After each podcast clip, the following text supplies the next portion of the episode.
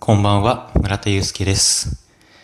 今日帰り道に思ったことというのをつらつらと話していきたいなと思います。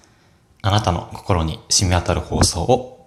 今夜もスタートです。今日駅から帰っていてふと思ったんですね。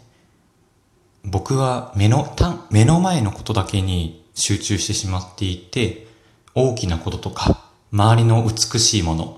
っていうのをなんか見落としてるんじゃないかなって思ったんです。というのも、まあ、会社にいると、目の前のパソコンだったり、あとは予算としていただいている目の前の数字、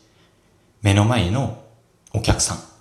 ていうふうに、何ですかね、結構近い距離で物事を考えたりとか、見ていることが多いんですね。でも一方、帰りながら歩いているときに、まあ、僕の周りというのが、家の周りというのが、畑が一面に広がっているので、すごい視界が開けてるんですよね。なので、もう本当に何十メートル、何百、うん、それ何十メートル先の景色とか夜景を見ていて、あ、なんだろう、なんか、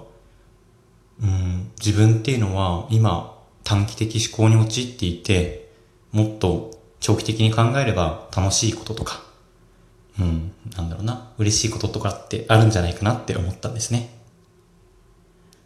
うん、もちろんこうやって目の前のことを着実にやっていくってことは大切なんですけれども、まあ、目の前だけじゃなくて、その一歩上、さらに上にある何かっていうのを目指して日々生きていきたいなと思いました。